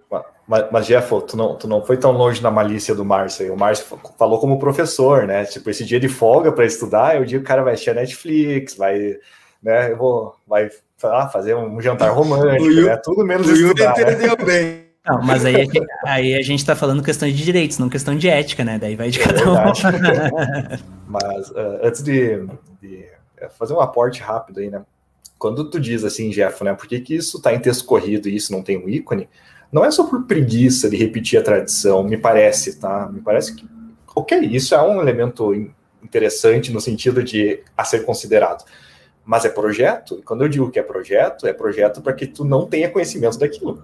Né? Então, quando tu vai no banco pegar um empréstimo e tem uma, uma notinha de rodapé, uma letra minúscula, uh, longe de mim dizer que eles estão de má fé, mas assim, por que que tá lá embaixo? Por que, que não tá numa caixa grandona, colorida, dizendo, ó, esse pode acontecer isso se você não pagar em dia, né? Porque é projeto, né? Projeto onde você pergunta, tem que se perguntar, por que que isso está aqui e não está ali? Por que que isso está desse tamanho, dessa cor e não de, de outra, né? E se tu parar para pensar, né, a, tem um comentário aqui no Tel, Tel Forest, né, diz o seguinte, né, o design, o desenho, o design é uma comunicação universal. Sim, e quando a gente amadurece na vida, a gente é desalfabetizado da comunicação visual para a comunicação escrita. Então a gente tem que resgatar isso de alguma forma, né? Não só com a placa de trânsito, né? E, e, uma coisa que, que, que, é interessante, que eu acho, assim, como que o designer, ele pode contribuir para o direito, né? Design faz direito, adorei o título, muito bom. é, com a própria forma de pensar. Você vê a facilidade que o Jeffo teve para transformar o ícone isso é uma capacidade de síntese que o desenho que o design e que o designer tem, que o jurista não tem. A gente é treinado para enrolar, a gente é treinado para ser prolixo. São semestres e semestres de, de filosofia para a gente começar, para eu, que no meu caso, né, eu fiz semestre semestre de filosofia e sociologia para começar a conseguir fazer síntese de ideias. Isso não é simples. É, e o, o, pro designer, isso é simples. Quando você faz uma logo, você tá com. Eu fiz curso de logo, eu fiquei encantada. Porque a logo é uma ideia muito complexa, é um negócio resumido numa imagem. Isso é, isso é, isso é poderoso. Não é uma coisa simples. E para o jurista, isso é um longo caminho, gente. Advogado é prolixo, advogado é enrolação, advogado é depende, a gente não é direto, a gente não tem uma cultura de ser direto. É, é uma, eu acho que o que o design tem para agregar no direito, muito além do trabalho braçal ali, do desenho, do, do que a gente entende como design, também é uma questão de cultura. E aí entra isso que o professor Yuri falou, que eu falo, né, do compartilhamento. No direito, a gente não tem cultura de compartilhar nada. Não tem, não existe. Eu falo que eu fui pro, é, fazer coisa de computação com o pessoal da computação, fui para o lado da engenharia jurídica, é, e aí a gente também aprende a ser, ver o direito como processo, inserir é, coisas de engenharia da computação, dentro de engenharia de, de produção, perdão, dentro do direito, esses conceitos de gestão de projetos, e a gente começa a pensar, caramba, como o direito é desorganizado. E é isso que o professor Yuri fala, né? tem um projeto por trás disso. E aí eu acho importante a gente encarar o legal design também como um projeto de direito, né? E isso é bem poderoso, que o, que o legal design representa, se ele for levado a sério, se ele não cair assim em, em, em simplificações, que a gente quer simplificar, mas cair em simplificações também é um grande problema, é, é, muito poderoso, é muito é cidadania, é Estado, é governo, é política. Então é um projeto que pode fazer muito barulho ainda. É, até, por exemplo, tipo, eu pego, pego um exemplo bem simples, que foi até, tá sendo um trabalho de aula que a gente está fazendo com o professor Luiz, que eu vi antes que ele também estava ali no, no chat, que era a, a proposta é justamente, uh, nos nossos tempos atuais de pandemia, era criar um material informativo a respeito do descarte consciente de máscaras, entende? Isso daí é uma, é uma forma de política pública, porque tu está pensando numa questão de meio ambiente, e, tu tá, e, e, e, a gente sabe também que dentro do direito, no momento que tu tem um descarte indevido, isso pode ser respondido processualmente falando, entende? Então, é, é, é, é muito mais que só uma imagem, é informação, é, é, é tu deixar que a coisa seja realmente uh, perceptível para todo mundo, por, por mais chato que seja o chato, entre aspas, que seja o assunto ou não, entende? Então, uh, e também aproveitando, uh, voltando para a pergunta em si, né, onde a gente se encaixa? Uh, quando até a Ana falou antes, ah, dentro do, do escritório, o pessoal do designer vai trabalhar naquela comunicação com o cliente. o advogado, a gente sabe, hoje em dia a rede social é algo que, é, que todo mundo tem um acesso contínuo, frequente, e, e a gente sabe que o, que o que, que dentro da, das normas, né, o, o, advogado ele não pode se, se divulgar comercialmente falando, né? Mas ele pode ter estratégias que não é comercial, mas sim de informação. Porém, se tu vai, vai entrar numa rede social, por exemplo, com o Instagram, que é uma rede de imagens, como é que tu vai pegar e largar um, um negócio com fundo branco só com o texto corrido ali, entende? Então é uma forma de tu aplicar o visual lá dentro de uma rede social como designer, entende? Usar e, essa, e... essa, esse que eles chamam de inbound marketing, né? De fazer e-books, tem muita gente que procura para fazer e-books. Até para. É, eu, eu fiz um e-book para um pessoal de compliance imobiliário. É, compliance digital para imobiliárias, para setor imobiliário. Até para eles explicarem para o setor imobiliário por que, que precisa de compliance, isso, isso, esse trabalho de, de infodesign, de arquitetura da informação e aplicação do design dentro dessa arquitetura, e aí eu vejo muita importância, muita importância do arquiteto jurídico, que é essa pessoa que pega, pega a informação, transforma ela em uma linguagem que é reconhecível e entrega ela para o designer, que aí pode ser legal designer ou não nesse caso, porque a informação já está digerida, para ele transformar aquilo dentro, dentro de como imagem, né? Então é, é bem, bem, bem interessante e nesse sentido aí. Tem, tem um outro ponto, né? Aonde que o, o designer se encaixa? Se encaixa em tudo, né, Jeff? Assim, que você vai fazer do, de cabo a rabo, né? Se, se tu deixar, ele vai. O, acho que foi o professor Daniel que perguntou aqui, né, no, no bate-papo, assim, ah, o direito resiste à, deco, à decodificação da linguagem? Uh, Daniel, resiste não só do tipo assim, não estou gostando, resiste do tipo de fazer uma coluna num ambiente de mega circulação e dizer o seguinte: vocês estão acabando com o direito, vocês estão desmoralizando o ambiente do poder judiciário ou do, do direito como um todo. Então, não é uma resistência no sentido de, simplesmente de, ah, não gostei. É uma resistência de violência, de, de ir para pancada mesmo, assim, dentro. A gente está acostumado a brigar, né, Ana e Márcio, mas para quem vê de fora, tá, tá pegando fogo, né? E aí, Jeff, é, A gente tem uma frase no direito, ela me marcou desde a primeira vez que eu ouvi ela, que é, a, sobretudo, a advocacia, né? Mas o direito como um todo, o direito não é uma profissão para covardes, né? Porque tu está sempre brigando, sempre na, no front ali. E eu diria mais, quando você virar legal design e for trabalhar com advogados, o, o designer não pode ser covarde também, porque se tu deixar, os caras vão chegar e falar assim: ah, faça só um desenho para mim, eu vou te pagar 50 reais, vou te pagar 60 reais. Cara, e aí, né? Então, assim, uh, não tenho medo, né, de quando você está lidando com o advogado, o advogado, como a Ana disse, né, a gente está acostumado a, a falar, pedir, vai que cola, né, Ana? E se vocês deixarem, vai passar boiada, né? Então, muito cuidado com isso. É dica de advogado para designer aí. Até, até a Ana citou antes ah, que ela fez um curso de logo e ficou encantada. Isso muitas vezes para pessoa que é leiga, por exemplo, ah, eu quero fazer uma, uma logomarca, entende? Ah, mas vai cobrar tudo isso, mas é que não estou cobrando tudo isso, eu estou cobrando tudo aquilo que eu aprendi em dois, três anos de faculdade, entende? Eu não estou simplesmente pegando e fazendo um desenho. Eu estou aplicando técnicas, eu estou aplicando várias coisas que vai tornar que a tua marca tenha uma aceitação. A gente, tipo, até pegando minha colinha aqui, uh, tem um estudo da Faculdade de Minnesota que diz que 46%, 46% da, da, dos, dos, materiais que têm um apelo gráfico, ela, ela é muito mais persuasiva do que um texto corrido.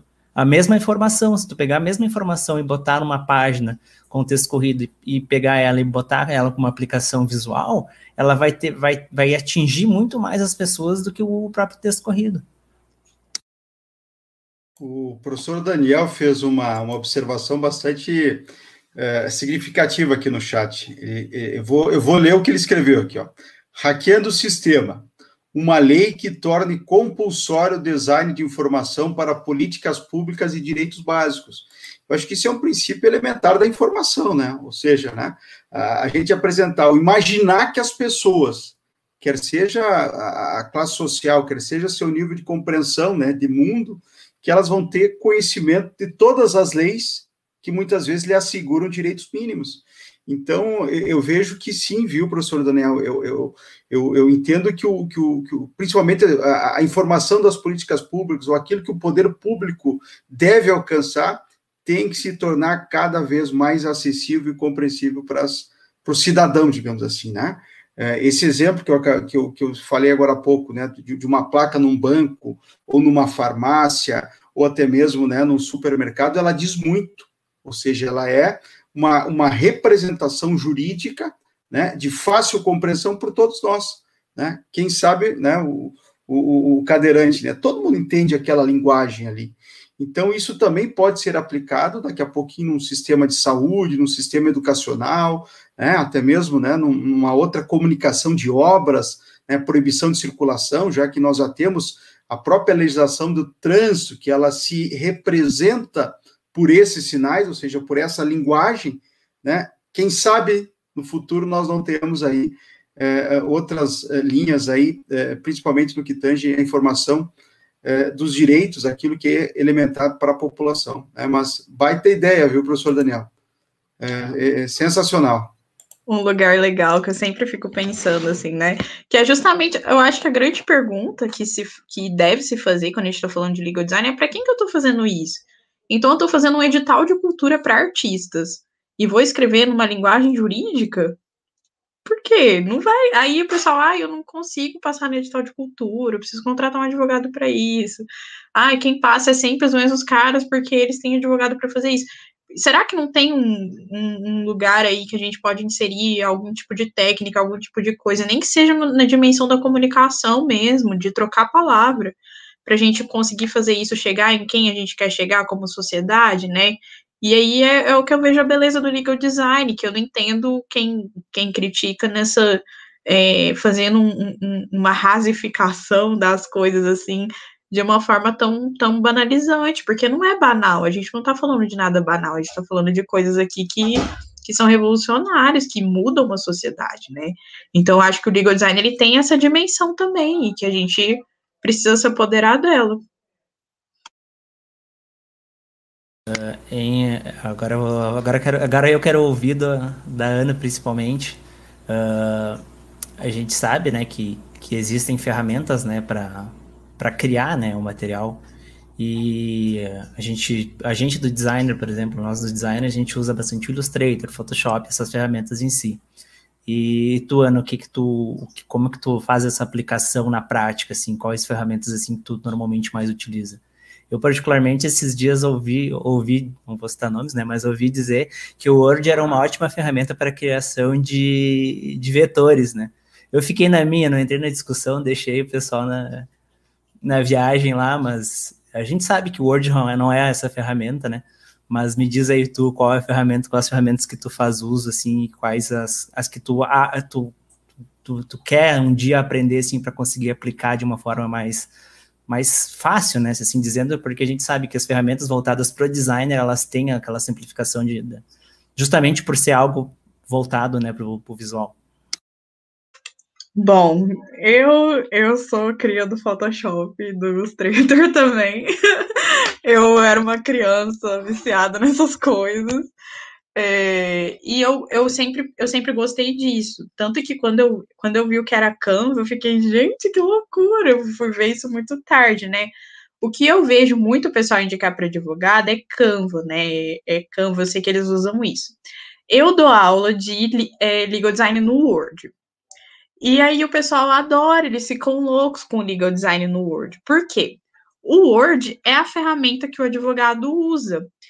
E aí, é, entrando dentro da especificidade das imobiliárias, né, que é o público que, que eu busco, que é o público que eu gosto. Se eu faço um contrato no InDesign para eles, eles não querem, porque eles não têm design.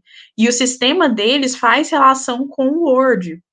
Então, é um outro problema que a gente está tendo. Ah, eu quero fazer meu contrato de honorários, mas eu não pago Office, eu uso do Google. Então o cara não tem nem Word. e aí, qual que é a solução que a gente está encontrando? Fazendo PowerPoint, porque o PowerPoint do Google não desconfigura tanto quanto o, o, o, o Word do Google. Então, existem certas barreiras. E aí o pessoal do design fica chocado com os contratos que eu faço no, no, no Word, porque é meio. É, eu descobri que é uma coisa que não é fácil. Para mim era, era fácil, porque é só você ir colocando as coisinhas, né? Só que, na verdade, isso que eu fui percebendo com o tempo, que é, que é complexo, não é uma coisa tão simples igual a gente imagina, né? E, e eu, que, eu que aprendi sem técnica, eu que aprendi sem método, aprendi sozinha, a gente perde a noção do que, que é fácil do que, que é difícil.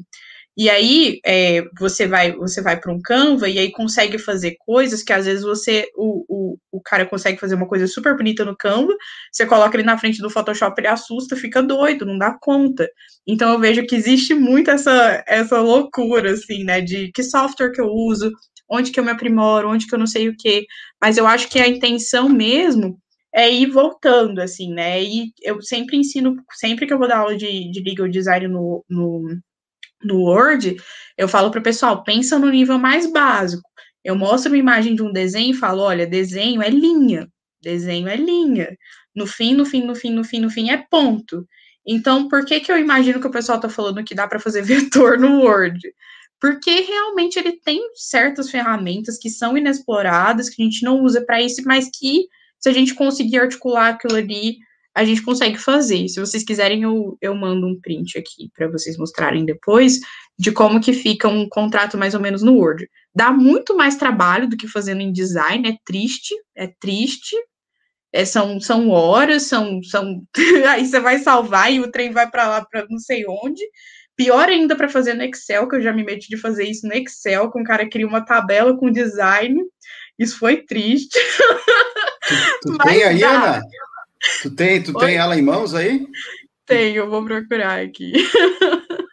É triste, mas dá para fazer uma brincadeirinha, assim. Era, é coisa de agronegócio, nem é bonito, mas dá para visualizar.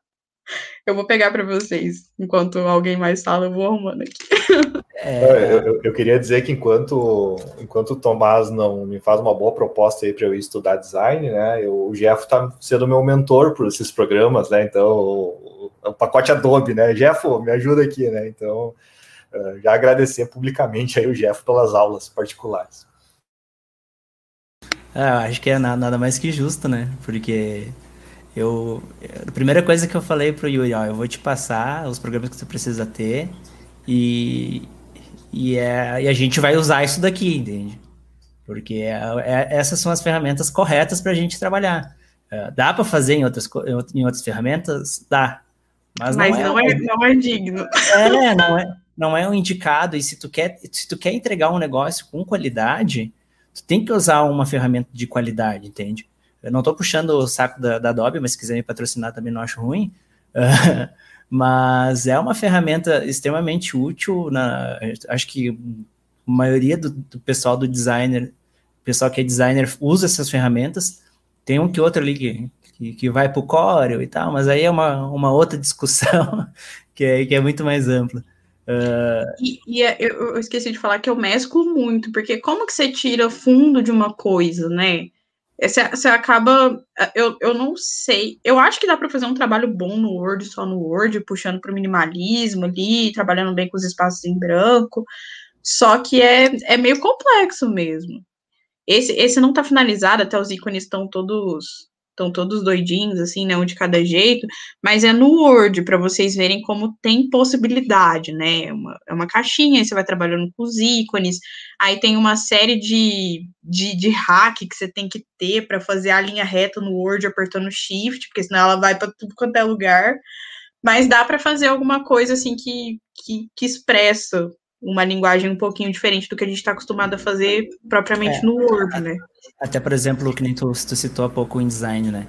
O InDesign, como ele é, ele é do pacote Adobe também, quando tu, quando tu começa a trabalhar com, tipo, tu bota mais que três ícones na mesma linha, ele já te passa, pra, quando tu puxa um pouco para o lado, já te passa mais ou menos o, o mesmo espaçamento, entende? Então, são ferramentas que te facilitam o dia a dia, né?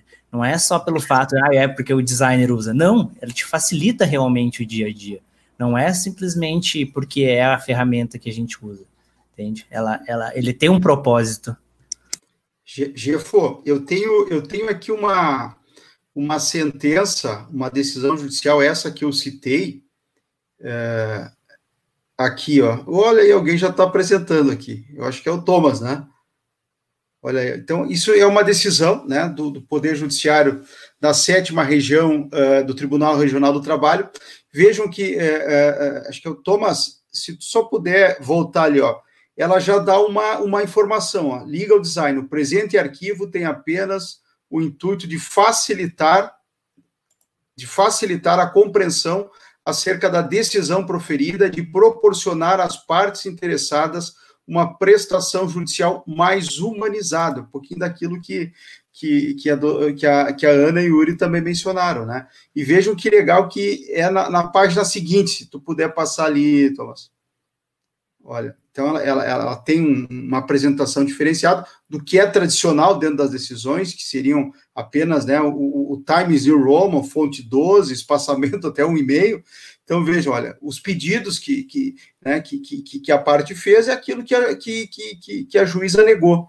Então, ela diz, olha, julgo improcedente, ela já coloca uma comunicação que a gente sabe que é uma comunicação de que, né, um item vermelho, né, com um xizinho que já vai é, nos, nos, fazer uma menção de que eh, perdemos ou, ou, não conquistamos, né?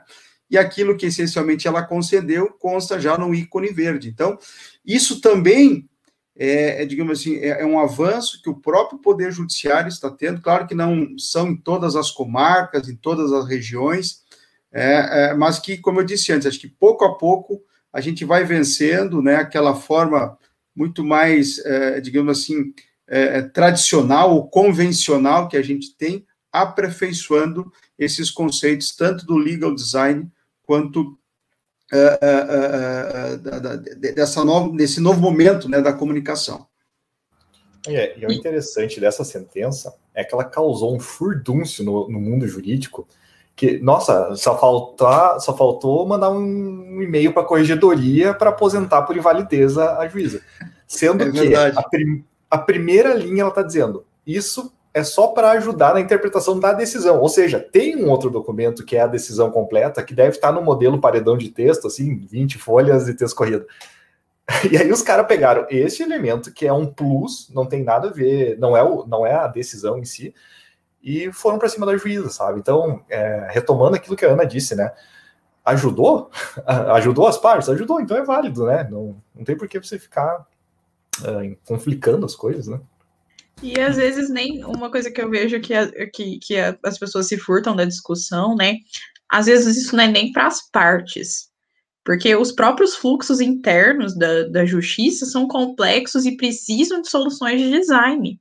Então, às vezes, você colocar na capa de, de, uma, de, uma, de um processo que ele foi procedente ou improcedente. Hoje, eu, que eu sou da época do processo físico, né?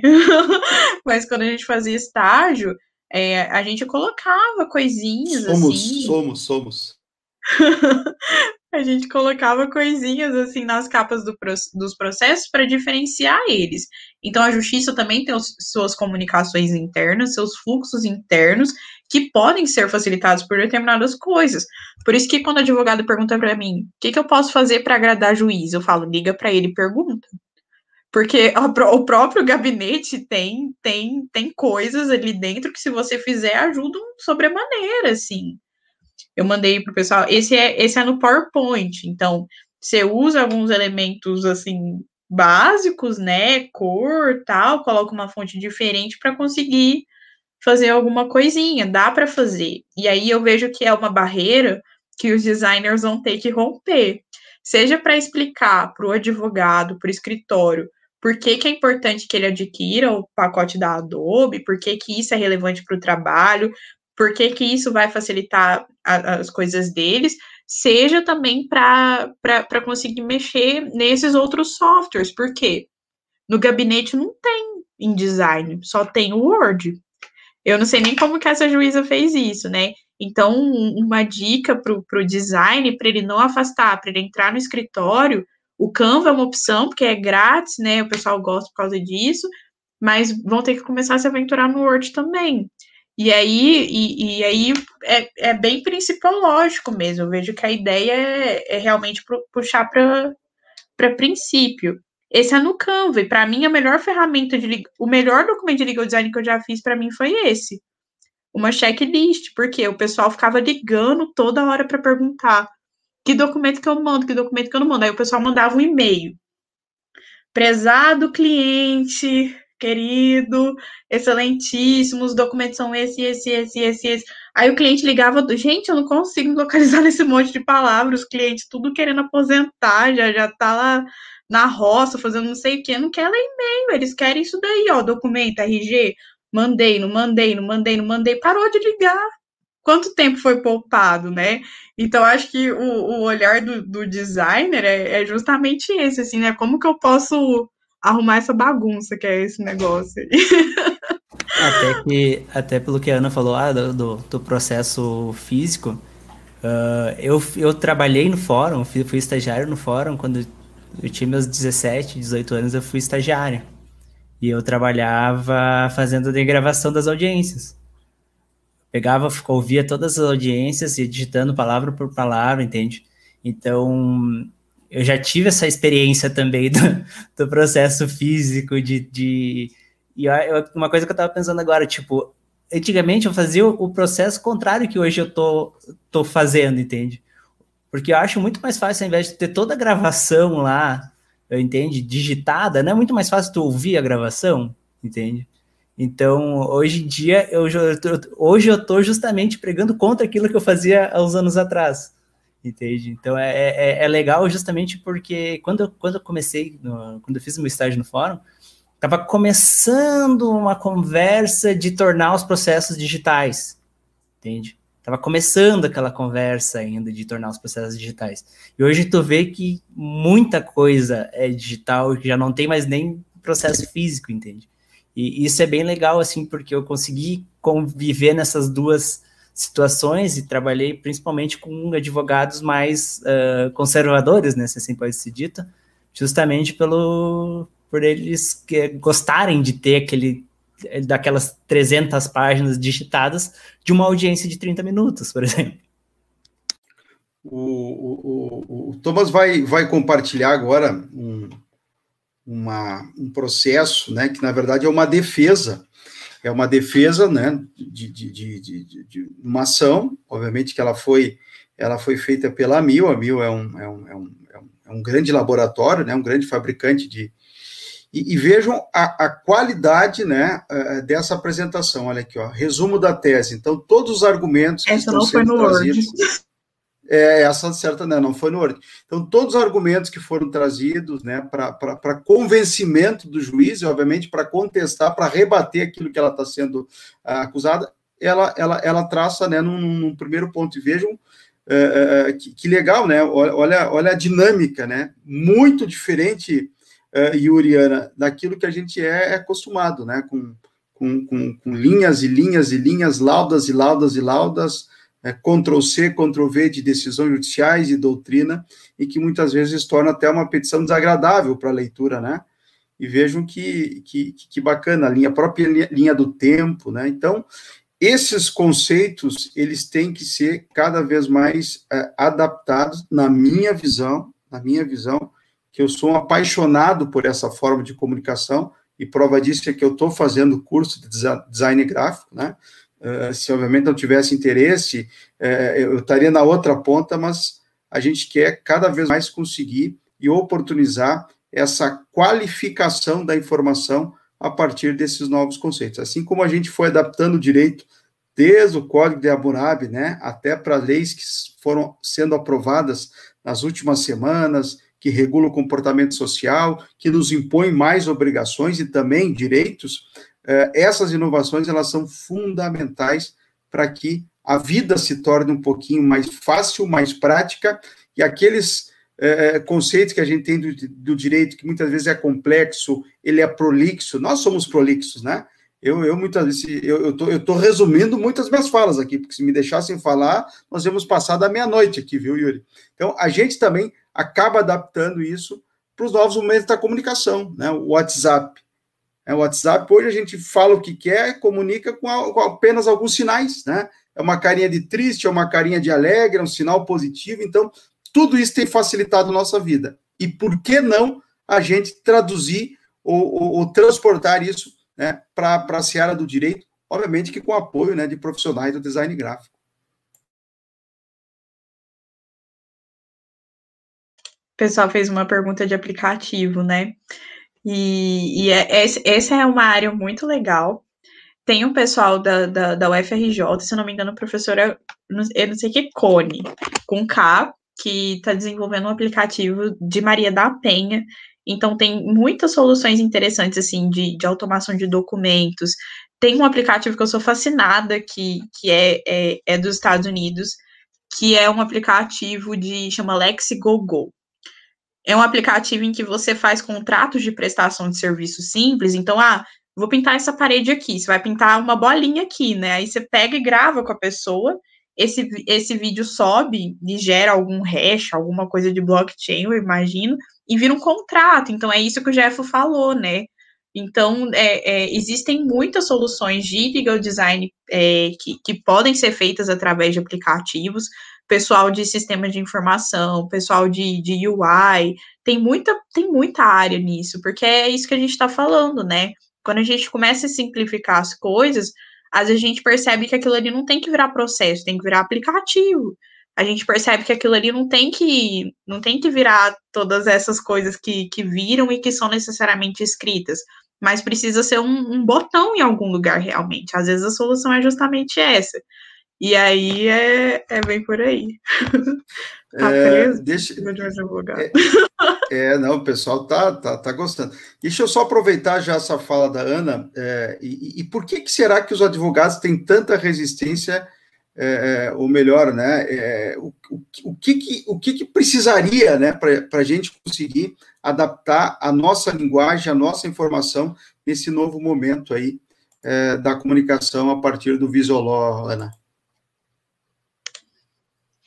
Olha, formação, é, eu, eu, vejo, eu vejo assim, né? Eu tive uma, uma formação jurídica muito teórica, eu vejo que isso tem muito valor. É importante a gente não se afastar do direito, né? E é importante que o designer também, o designer, o designer que resolver trabalhar com legal design, ele vai ter que manejar um pouquinho de linguagem jurídica, ele vai ter que entrar dentro desse mundo. Vai ser qual que é o diferencial do designer que for para o que for para o legal design? é justamente conseguir trabalhar com, com essa linguagem específica do direito, porque é uma linguagem específica, é uma linguagem técnica. E aí eu vejo muito uma, uma formação que, que me faltou e que eu fui buscar fora, e a partir desse momento o mundo se abriu para mim, que é uma formação para inovação, da gente realmente se educar para o que é inovação. Porque às vezes a gente acha que inovar é, é, é, tec, é que tecnologia é uma coisa estritamente relacionada à, à, à coisa de, de, tomada, né? De colocar na tomada, de, de não sei o quê. E tecnologia é garfo. Garfo é uma tecnologia incrível.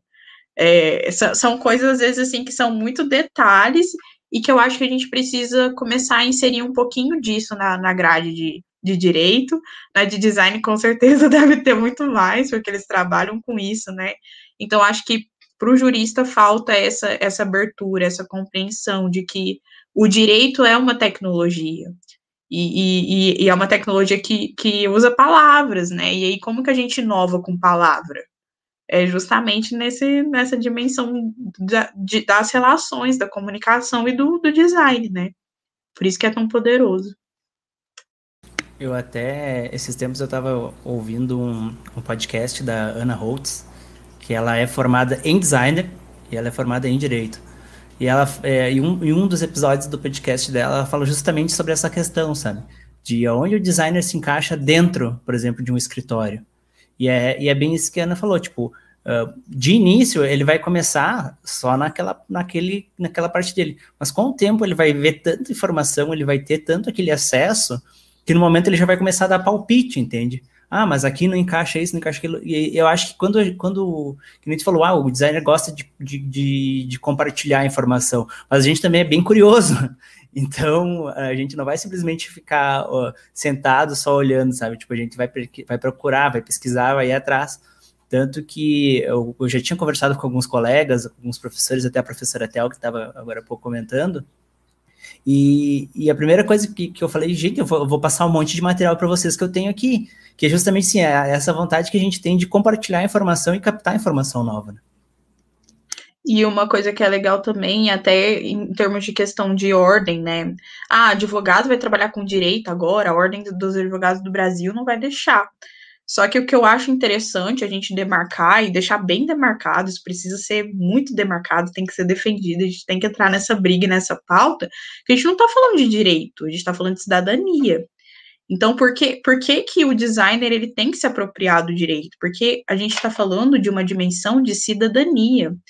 A gente está falando de acesso à justiça, a gente está falando de, de coisas que ultrapassam a dimensão do, de prerrogativa, de, de processo, a gente está falando de, de, de, acesso básico a direito, de, de, cidadania. Então, por que, que o advogado, por que, que o designer ele vai entrar e ele vai se interessar pelas questões jurídicas? Porque são questões de cidadania, são questões de ordem prática, o direito, no fim das contas, serve para regular a sociedade, né?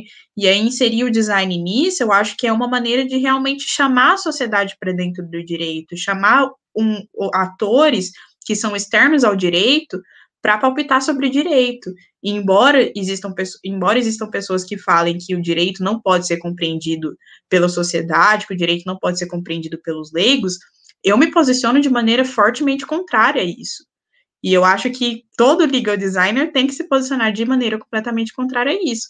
Quando a gente está falando de direito, a gente está falando de cidadania. E aí é por isso que o, o designer ele tem que ser chamado, ele tem que ser inserido, ele tem que ser cada vez mais visto dentro de escritório, dentro de gabinete de prefeito, dentro de, de lugar que está fazendo legislação. A gente precisa de cartilha explicando o sistema de justiça. A gente precisa, é, existe, é, voltando à questão dos aplicativos, uma amiga, Adeline Gil, que fala sobre Civic Tech, que aí entra muito essa questão de, de, de tecnologia para o civismo, né, para a nossa dimensão cívica, e aí tem um espaço enorme para design também, então tem muita coisa aí para a gente ocupar.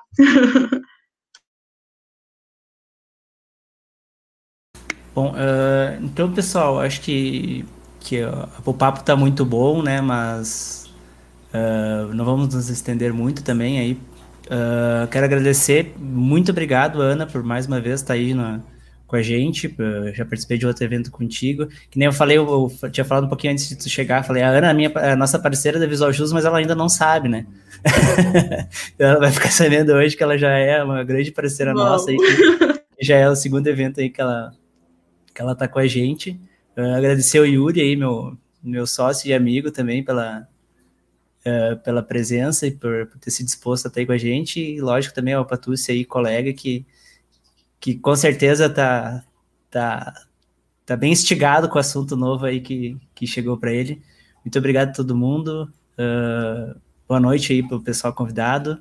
E agora o professor Thomas aí vai dar um, uma palavrinha final para vocês. Se quiserem também agradecer aí, fiquem à vontade de apresentar a rede social. Eu, eu quero agradecer a, a, oportunidade e não, não só a oportunidade, mas a experiência de poder estar compartilhando aqui esse momento com o Márcio, com a Ana e com, com o Jeff. Né? E fazer um elogio público ao professor uh, Tomás, que está aí conosco agora também, uh, pela forma como ele vem uh, gerindo o curso e, sobretudo, né, participei de um, esses dias de, um, de, uma extensão que ele proporcionou e, e daí tu não deixou o tema de casa, mas eu falei assim, Jeff, eu vou tentar aplicar tudo isso que ele ensinou agora e vou tentar usar aqui. E aí, no final da noite, né, cinco horas depois, eu mandei pro Jeff, falei, Jeff, não é que funciona, né? Olha só que legal que ficou, né? Então, é, Tomás, obrigado pela, pela oportunidade, pelo convite, e parabéns pelo teu profissionalismo e forma como tu vem tocando o curso, e acredito que não só eu, mas também todos os teus alunos devem te adorar, então, um grande abraço e muito obrigado.